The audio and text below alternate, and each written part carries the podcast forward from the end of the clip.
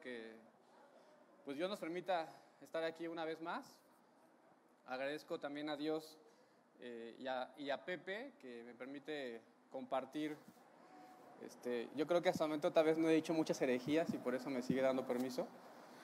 Eh, y, me da mucho gusto el verlos, el, el estar con ustedes, el que estemos juntos. Israel, el pueblo de Dios, el pueblo escogido de Dios. Eh, se pregunta el salmista, o sea, las, naciones se hacen sus dioses, ¿no? O sea, eh, inventan, eh, no sé, el dios de la luna, el dios del sol, inventan el dios de la guerra, el dios de la sabiduría. Ellos se buscan a sus dioses. Pero, ¿quiénes somos nosotros para que tú, Dios, nos hayas ido a buscar? Cuando éramos un pueblo de esclavos en, en, un país eh, muy poderoso como era Egipto, tú fuiste de allí, nos sacaste, nos hiciste tu pueblo. O sea, ¿quiénes somos, Señor, para que tú eh, te hayas fijado en nosotros. Y por ahí viene la respuesta de Dios, que es, es muy sincera, y le dice, pues mira, no es porque tú seas mucho, sino porque yo te amé, porque, porque te amé, es que te escogí para que fueras mi pueblo. Y pasaron los siglos y llegamos a lo que eh, está escrito en, en Romanos capítulo 10. Eh, le voy a hacer un breve recuento de, lo que dice ese capítulo de, Romanos. Pablo acusa a su, propio, a su propio pueblo, lo acusa de que ellos han oído, han oído la voz de Dios, han oído eh, el mensaje del Evangelio, ellos escucharon, pero no le quisieron prestar atención. Porque ellos estaban empecinados en ganarse la justicia por medio de su buen desempeño. Eh, a pesar de que Dios les había dicho de antemano cómo iba a ser su plan, porque eh, Dios avisa las cosas antes de que sucedan, a, a, veces yo me he preguntado, Dios, ¿por qué tú no vienes conmigo cuando estoy a punto de hacer eso que sé que después me voy a arrepentir? ¿Por qué no en ese momento vienes y me lo dices? Y la respuesta es, porque ya te lo dije. Ya te lo dije antes. Te lo dije desde mucho antes. Te advertí que eso iba a pasar, te advertí también qué tendrías que hacer en ese momento. Y también te dije las consecuencias de si lo hacías como yo te decía o si lo hacías como no te lo decía. Entonces, pues ya me quedo callado y digo, cierto, sí me lo dijiste. Israel también, Dios le había dicho todo lo que iba a suceder, que iba a enviar a, Jesús, que él iba a ser el medio por el cual se iba a terminar eh, la ley, que él iba a ser el cumplimiento de la ley. Pero cuando Israel conoció a Jesús, lo menospreció y pensó y dijo, como dice Isaías capítulo 53, versículo 3, varón de dolores, lo tenemos como poca cosa, no es suficiente, esperábamos algo más, Señor. Y desecharon la piedra que Dios había puesto para edificar sobre ella, eh, pues, su iglesia. Desecharon al mismo Jesús. No obstante, con eso, eh, Primera de Samuel capítulo 8 nos dice que ya desde antemano Israel ya había desechado a Dios. Le piden eh, a Samuel, llegan, llega, llega, Israel y Samuel era un juez, no, no, era un gobernante, era un juez. Él decía, eh, pues esto es lo justo, esto no es lo justo, esto vamos a hacer, esto no vamos a hacer. Y llegan con él y le dicen, danos un rey. Ya eh, no confiamos mucho en tus hijos, queremos un rey. Y eso a Samuel le, saca de onda, ¿cómo que quieren un rey, no? O sea, y va con Dios y le dice, Dios, este, piden un rey. Y Dios le contesta, ¿de qué te preocupa Samuel? ¿No te están desechando a ti? me están desechando a mí. No quieren que yo gobierne sobre ellos. Se han cansado de mí. Pero dales, dales lo que ellos piden. Isaías, capítulo 5, em, versículo 24, se los voy a leer.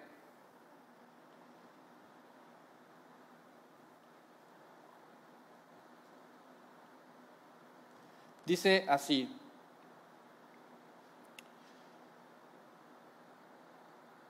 Dice, por tanto, como la lengua de fuego consume el rastrojo y la llama devora la paja, así será su raíz como podredumbre y su flor se desvanece como polvo. Está hablando del pueblo de Israel, del pueblo de Dios. Y esto sí se sucederá porque desecharon la ley de Jehová. Eh, tuvieron en poca estima, la consideraron, pues la borraron de sus vidas. Desecharon la ley de Jehová, esto lo hago a un lado, como si no existiera. Y hasta ahí, pues dice uno, bueno, eso fue lo mismo que hicieron cuando pidieron un rey, ¿no? Ahí está Dios, pero yo quiero un rey. Ahí está mi Dios rey, pero yo quiero un rey. Dice, además dice, abominaron la palabra del Santo de Israel. Y este, la palabra abominar es, es, gal, es como decir, me tienes hasta el gorro estoy harto, estoy fastidiado de ti, aborrezco escucharte, ya no quiero más. Y eso fue lo que hizo el pueblo de Dios con la voz de Dios. La aborreció, ya no quiso volver a escucharla. Y Dios les advierte que eh, pues en el futuro, eh, aunque quieran, no van a poder oír. Y no sé si ustedes recuerdan que Jesús le decía a sus discípulos, le decían, es que a ellos les hablo por parábolas para que oyendo no entiendan. Pero a ustedes sí les ha sido concedido entender las cosas que yo digo. Bueno, venía, venía de, todo este pasado de Israel que habiendo escuchado la voz de Dios, habiendo recibido la ley, habiendo sido rescatados, eh, pues no lo oían. Y se suma, repito, a lo que dice Romanos capítulo 10. No, Señor, no queremos tu justicia, no creemos en tu Salvador Jesús. Seguiremos por nuestros propios caminos, seguiremos haciendo lo que nosotros que pensamos que es lo correcto. Esos son los cargos que presenta uno de sus compatriotas, Pablo. Ese es el pueblo de Dios. Así son ellos. Así es su pueblo. Pero ahora les voy a mostrar cómo es Dios. ¿Acaso por todo eso que ellos han hecho, ustedes podrían llegar a pensar que yo estoy diciendo que Dios, que para Dios su pueblo ya no cuenta? que se lo ha borrado como algo que ya no existe, porque todo este tiempo parece que, que Pablo está diciendo, ya, Israel ya es cosa pasada. El pueblo de Dios es cosa pasada. Ahora ustedes los gentiles, no somos gentiles, según la carta de los romanos, ustedes ahora son ese pueblo escogido de Dios, ustedes ahora son ese pueblo que, al igual que Abraham, se inserta en, la genealogía por medio de la fe. Ustedes los gentiles llegan a ser pueblo de Dios por medio de la fe y al mismo tiempo parece que allí está un apestado me imagino este, que a veces sí puede parecernos, ¿no? Así como, ah, ahí están los judíos. Esos judíos rebeldes, como los describe Romanos 10, 21, pueblo rebelde al cual siempre Dios le estuvo llamando y le estuvo diciendo, vengan. Recuerdo las palabras de Jesús cuando llega a Jerusalén y dice, Jerusalén, Jerusalén, ¿cuántas veces quise ser como una gallina y ponerte debajo de mis alas? ¿Cuántas veces yo deseé tener ese tiempo contigo, ¿no? Yo puedo pensar en los papás que a veces desean tener esa relación con sus hijos, ¿no? Pero sus hijos nada más no, no, no los dejamos, ¿verdad? No los dejamos a los papás, pues solo mostrarnos amor porque pues somos rebeldes, somos, eh, aborrecemos su palabra, ¿no? No nos hacemos caso, los hacemos a un lado, no lo quiero escuchar. Eso ya es cosa pasada, tiempo ya pasó de moda. Sin embargo, Pablo pregunta, ¿Acaso Dios sí hizo eso con ellos?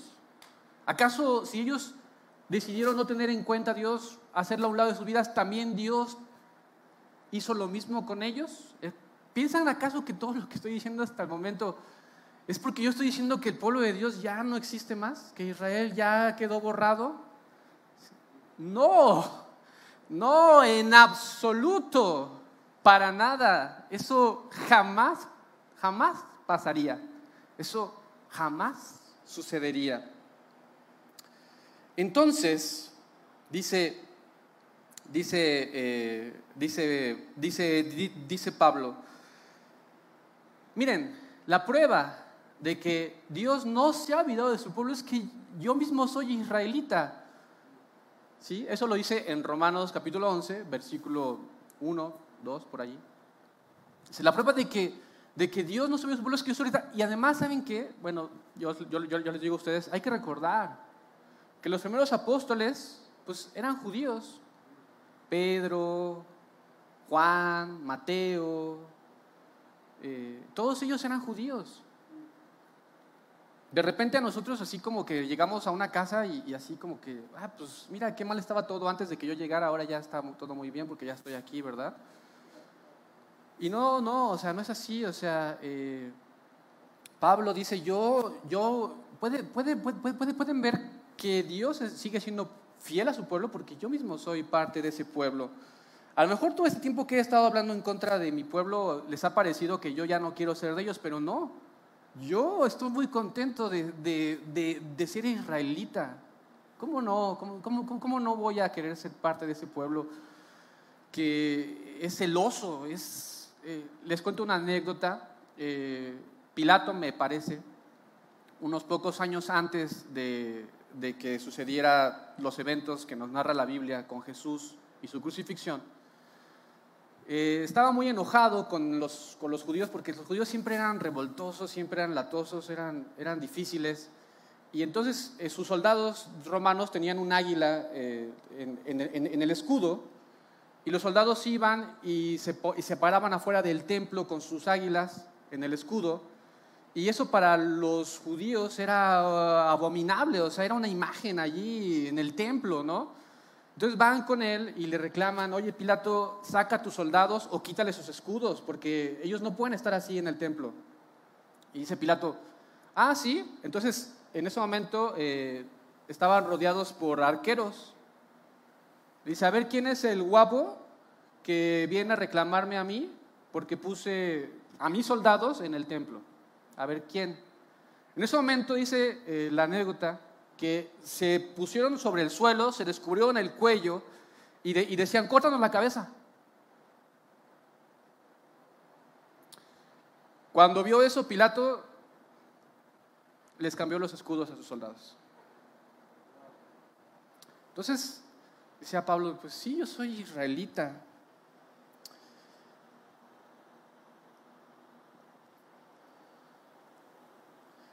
Bien.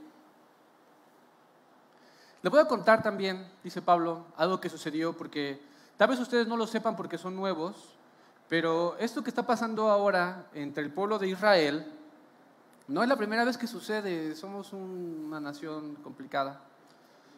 Eh, hubo un hombre llamado Elías, eh, él vivió épocas terribles, épocas eh, oscurísimas, épocas en las que el trono de Israel era ocupado casi, casi podemos decir, por el mismo diablo en persona, y aceptó eh, matar a todos los profetas de Dios y destruir todos los templos, todas las, todo, lo que fuera dedicado a Dios. Y por último lo estaba persiguiendo a, él, a Elías. Elías corre con Dios y le dice, Señor, soy el remanente sobreviviente soy el último que ellos han dejado. Y yo interpreto que casi, casi le decía a Elías, pues ya échatelos, porque ya si quieres hacer un Israel, yo nada más quedo yo. Ya de todo tu pueblo, ya nada más quedo yo. Porque todos los demás ya, ya te abandonaron, ya no quieren saber más de ti. Y hay que entender a Elías, o sea, él realmente estaba, su vida estaba corriendo peligro por esas personas que eran, que eran sus, hermanos del mismo pueblo de Dios. El pueblo de Dios lo, lo, estaba persiguiendo a él porque él no se había, él no se había eh, pues sometido a, a, los nuevos tiempos, él seguía siendo fiel a lo que Dios había dicho desde un principio, porque Dios no cambia, Él es el mismo, Él no cambia. Y, pues esperaríamos que Dios, eh, pues no sé, tuviera esa como, sí, Elías, siento mucho tu situación. Eh, y sí, o sea, claro que Dios, si leemos eh, Segunda de Reyes, perdón, Segunda de Reyes 19, y van a ver toda la historia, cómo Dios trata con, con Elías, lo consuela, pero le revela algo y le dice, tú no eres el remanente sobreviviente. tengo un remanente reservado de siete mil hombres. Y, dice Pablo, o sea, cuando Elías estaba allí pensando que él era el último, que él había sobrevivido, pues había otras siete mil personas que pues no sabemos dónde estaban, pero Dios les había reservado, ¿no? Y, eh, yo pongo a pensar, o sea, que a veces nosotros hemos sido sobrevivientes, ¿no?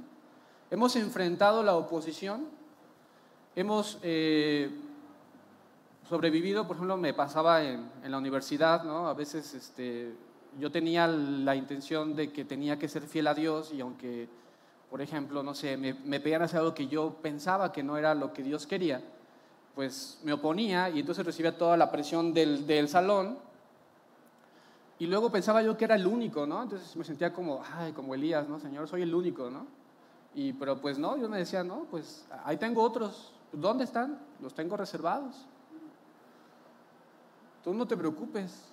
O sea, hay unos que somos el remanente sobreviviente y hay otros que son el remanente reservado.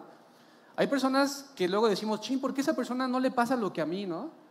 Ay, ¿por qué esa persona, este, no sé, estaban asaltando en el camión y como si no lo vieran, ¿no? Y ahí me quitaron todo lo que traía, Señor, ¿no? Y, y a lo mejor después esa persona está en su casa diciendo, Señor, gracias, gracias por haberme reservado, ¿no? O sea, es, y, dice, dice, Pablo, pues yo, yo creo que así como pasó con ellos, va a pasar también ahora.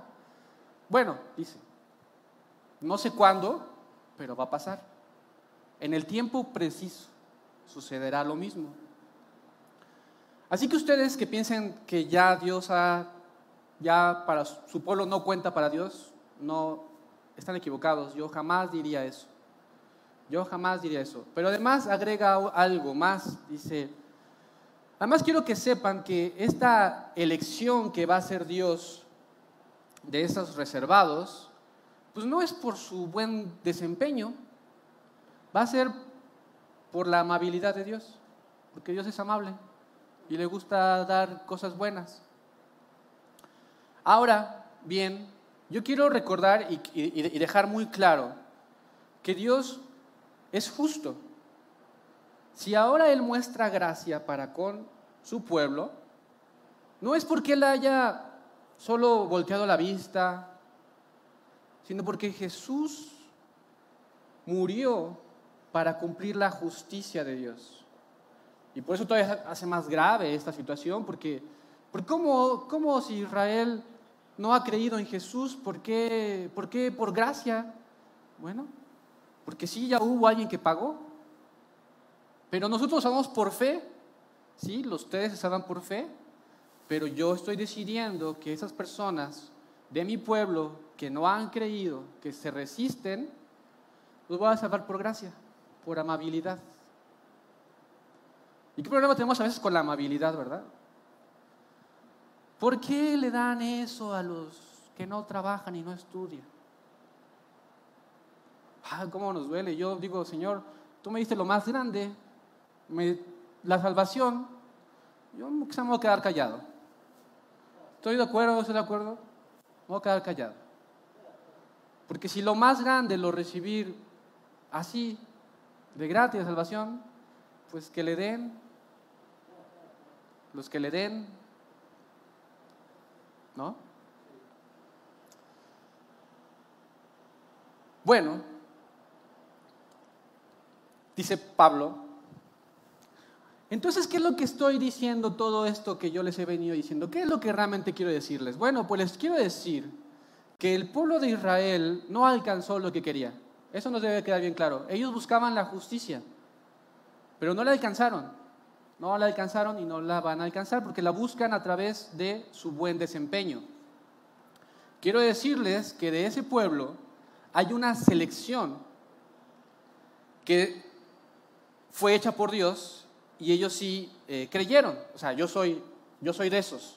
Los apóstoles son de esos. Y el resto va a ser endurecido.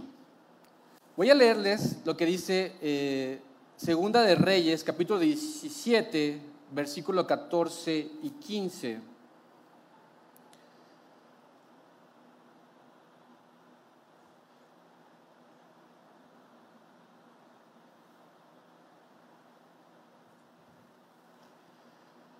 Habla el, profeta, dice, mas ellos, Israel, no obedecieron.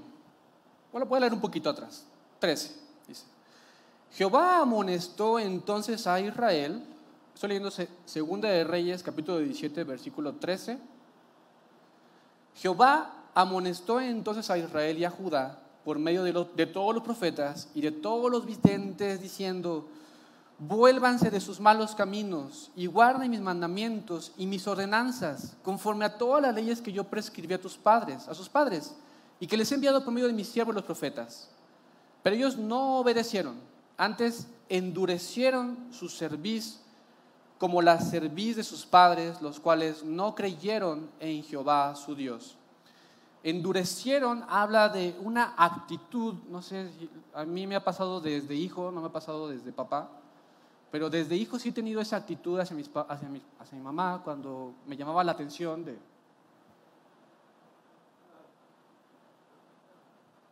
Mm. Chido tu rollo, ¿eh? ¿No? Así el pueblo de Israel con Dios. Así de endurecidos estaban y entonces ¿qué hace Dios con los que se endurecen? Les endurece más.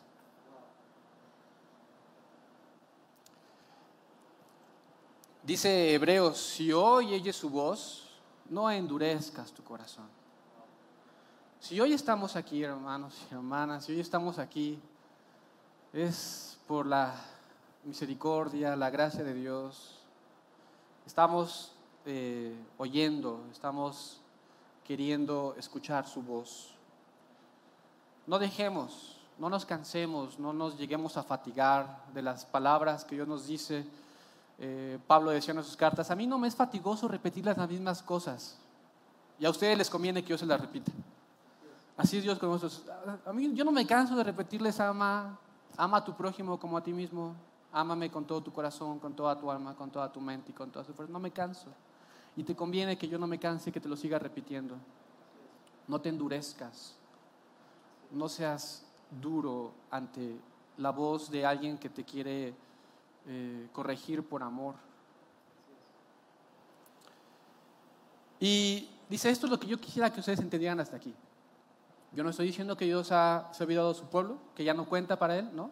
Estoy diciendo que sí, eh, ellos no alcanzaron lo que querían, una parte sí, los apóstoles, yo, otros como yo, y el resto está endurecido. Ahora, ¿qué, ¿Qué podemos decir de los que están endurecidos? ¿Cómo, cómo, es, cómo es estar endurecido? si tú quieres preguntarte, quiero preguntar a mí mismo, este, a ver, ¿qué se siente o, cómo se siente uno cuando está endurecido? ¿no? O sea, para más o menos saber.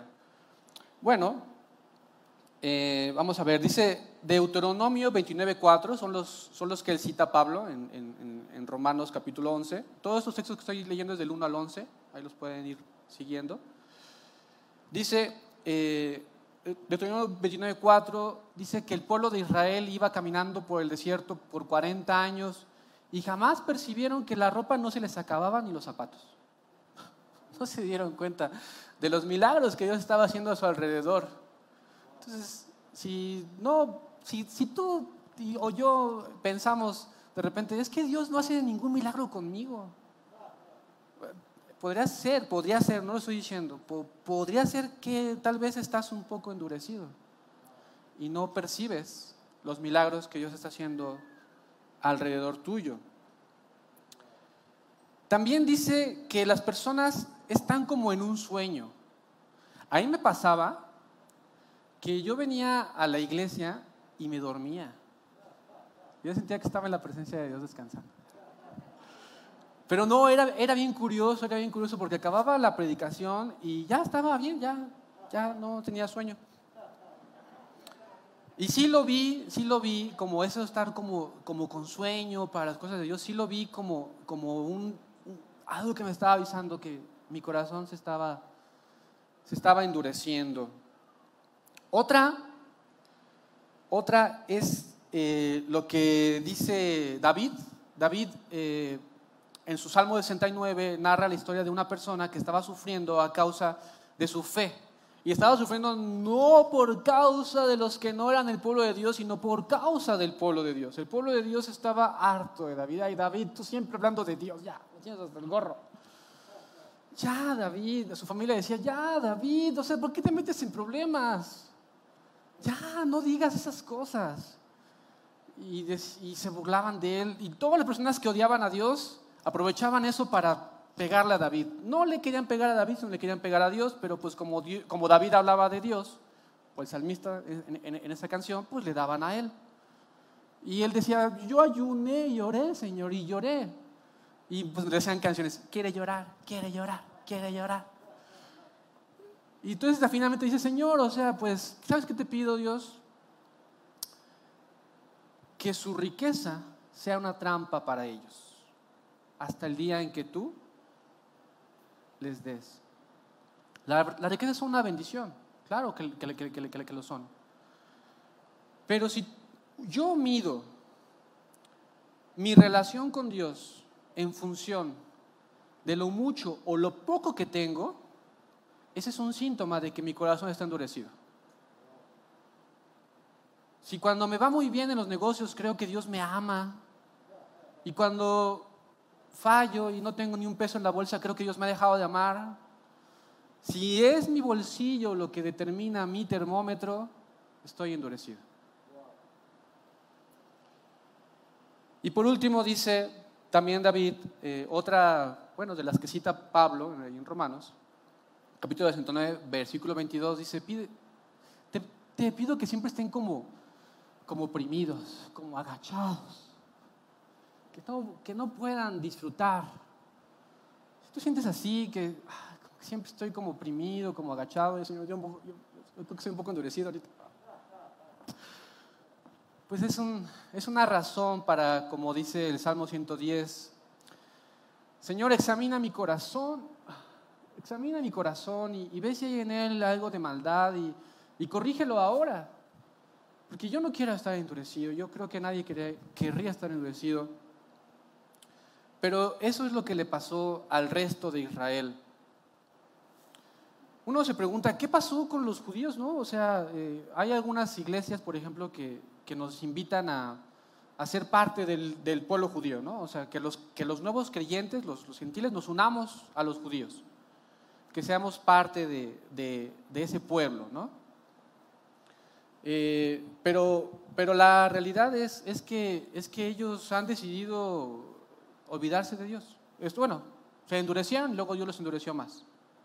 Y sí, los judíos sí, bueno, mejor no, digo nada, pero chequen ahí la lista de las cuatro cosas que hablar de, endurecimiento y podrán ver que así el pueblo de Dios está. Ahora, dice, pregunta Pablo, ahora, ahora, ahora, esperen, esperen, esperen, esperen. ¿Acaso ustedes van a pensar que yo estoy diciendo que esos pecadores ya no se van a levantar jamás, ya están derribados, ya. El pecador, esos pecadores, ya, ¿acaso creen que estoy diciendo eso? De ninguna manera, en absoluto, jamás diría eso. Lo que yo estoy diciendo es todo lo contrario. ¿Cómo? Sí, todo lo contrario. Fíjense, o sea, si Israel no hubiese rechazado tantas veces el regalo que Dios le venía a dar, como dice Juan capítulo 1, versículo 11 y 12, que dice, a los suyos vino y los suyos no lo recibieron. Bueno, si Israel no hubiese hecho eso, ¿saben que ustedes no hubiesen recibido la salvación? Así que su endurecimiento tuvo un, al final tuvo, algo bueno para ustedes, ¿no? Y a veces me pongo a pensar de que a veces estamos insistiendo mucho en, que algunas personas crean, ¿no? Son las personas que amamos, son las personas con las que más nos identificamos, son nuestras familias, son nuestros amigos, las personas con las que hemos crecido. Y queremos que ellos vengan a conocer a Dios. Y resulta que ellos no quieren, ellos, ellos no lo desean. Y entonces es es por eso que pues, le compartes al vecino con el que no hablabas y resulta que después se vuelve tu amigo, tu hermano, ¿no? Y, este, y entonces, ahora sí como que, pues lo que tú no quieres, dámelo. Pues traía esos zapatos bien padres para mi hermano, pero pues no los quiso. Pues a mí sí me quedan. Oh, están bien padres, ¿no? Gracias. ¿No?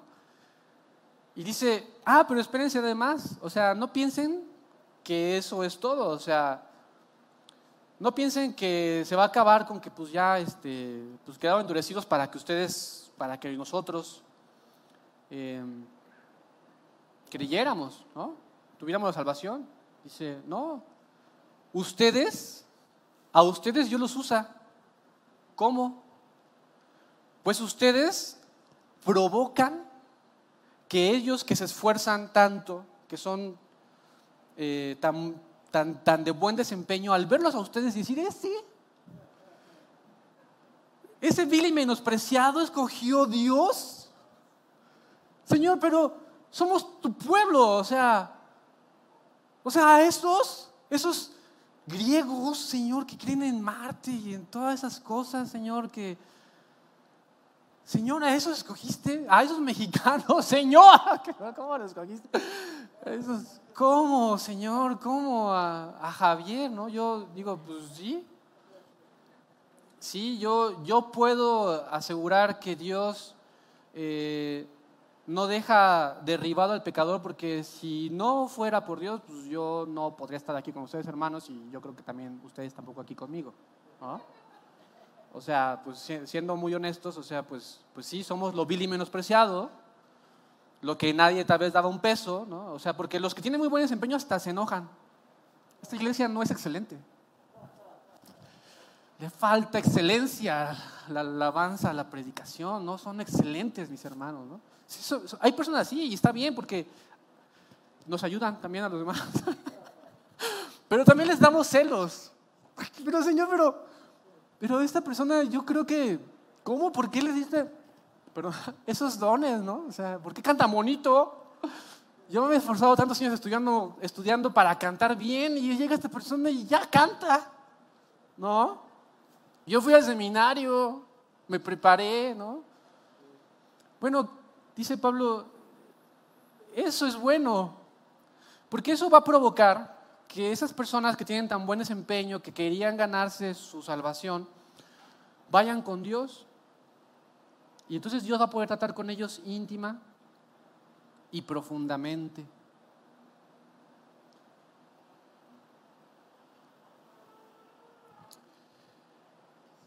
Voy a voy a, a, cerrar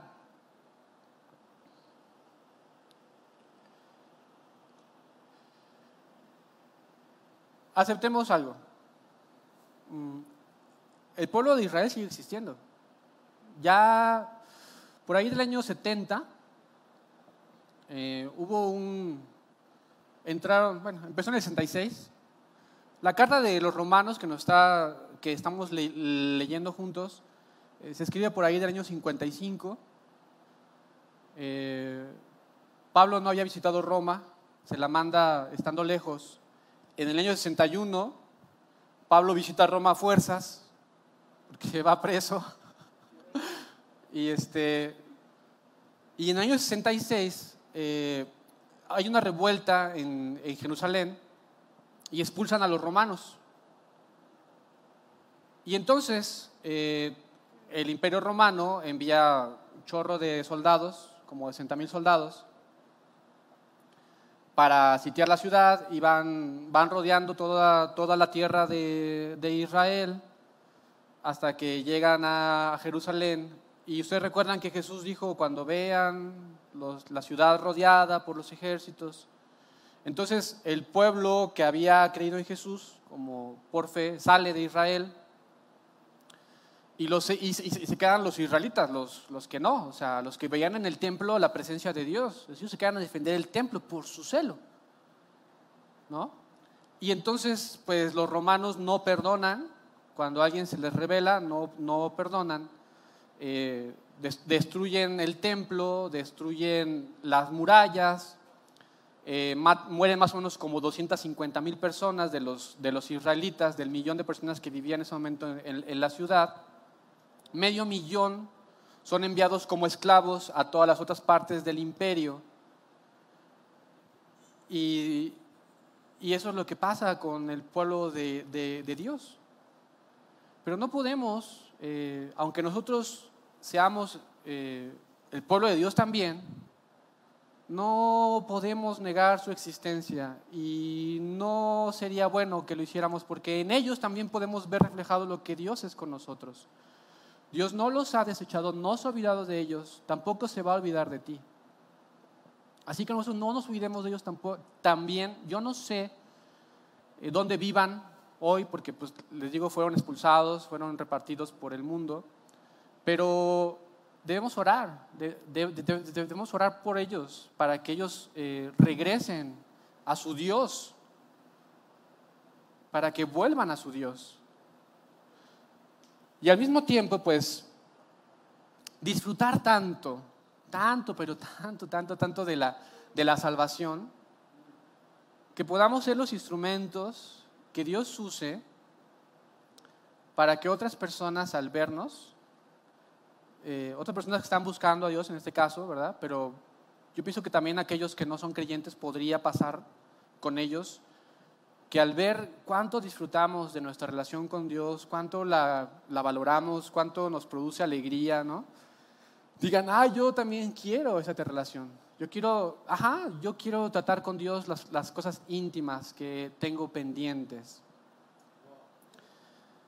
Es porque Dios no cambia, es porque Dios no cambia, porque Dios es el mismo, ayer, hoy y por los siglos que podemos confiar en que así como Dios fue con su pueblo, pasando por alto todas esas cosas, también nosotros podemos tener esa misma confianza y volvernos a Él una y otra vez. Pues vamos a, orar. Vamos a hablar por, los israelitas que no sabemos dónde están, ¿no? porque podemos pensar, no, pues están allá en Israel, ¿no? Pero no sabemos dónde están en realidad, están en, podría haber aquí incluso, ¿no? O sea, descendientes de Abraham, de Isaac, de Jacob, ¿no? Y vamos a dar gracias también por nuestra propia adopción, ¿sí? Eh, Padre bueno, te damos muchas gracias porque, primeramente porque pues vemos que tú has sido fiel con tu pueblo, tu fidelidad es es enorme. Y así como has sido fiel con tu pueblo Israel, Señor, lo has sido fiel con nosotros. Agradecemos que así sea. Te pedimos por ese pueblo original, e-, ese pueblo que tú fuiste a sacar de Egipto. Te pedimos, no sabemos dónde estén ahora, Señor. Te pedimos por cada uno de ellos para que tú los vuelvas a ti, para que puedan tener esa relación íntima, personal contigo. Y asimismo nosotros podamos disfrutar, Señor. Danos, danos, quítanos ese endurecimiento que puede haber ahora en nuestros corazones, Señor. Quítanos ese endurecimiento, Padre. Ayúdanos a volverte a escuchar, a quererte, a quererte conocer más. Ayúdanos a valorar que es, es un regalo, que no tenemos algo que hacer, que fue por la justicia en Jesús. Ayúdanos a ser felices, Señor, creyéndolo y viviéndolo para que también otros que están a nuestro alrededor puedan, a través de esa relación contigo, se les pueda antojar, Señor, se les pueda antojar el tener también ellos una misma relación. Te damos muchas gracias, Dios, porque tú no cambias. Gracias, Padre, en el nombre de tu Hijo amado, Cristo Jesús. Amén.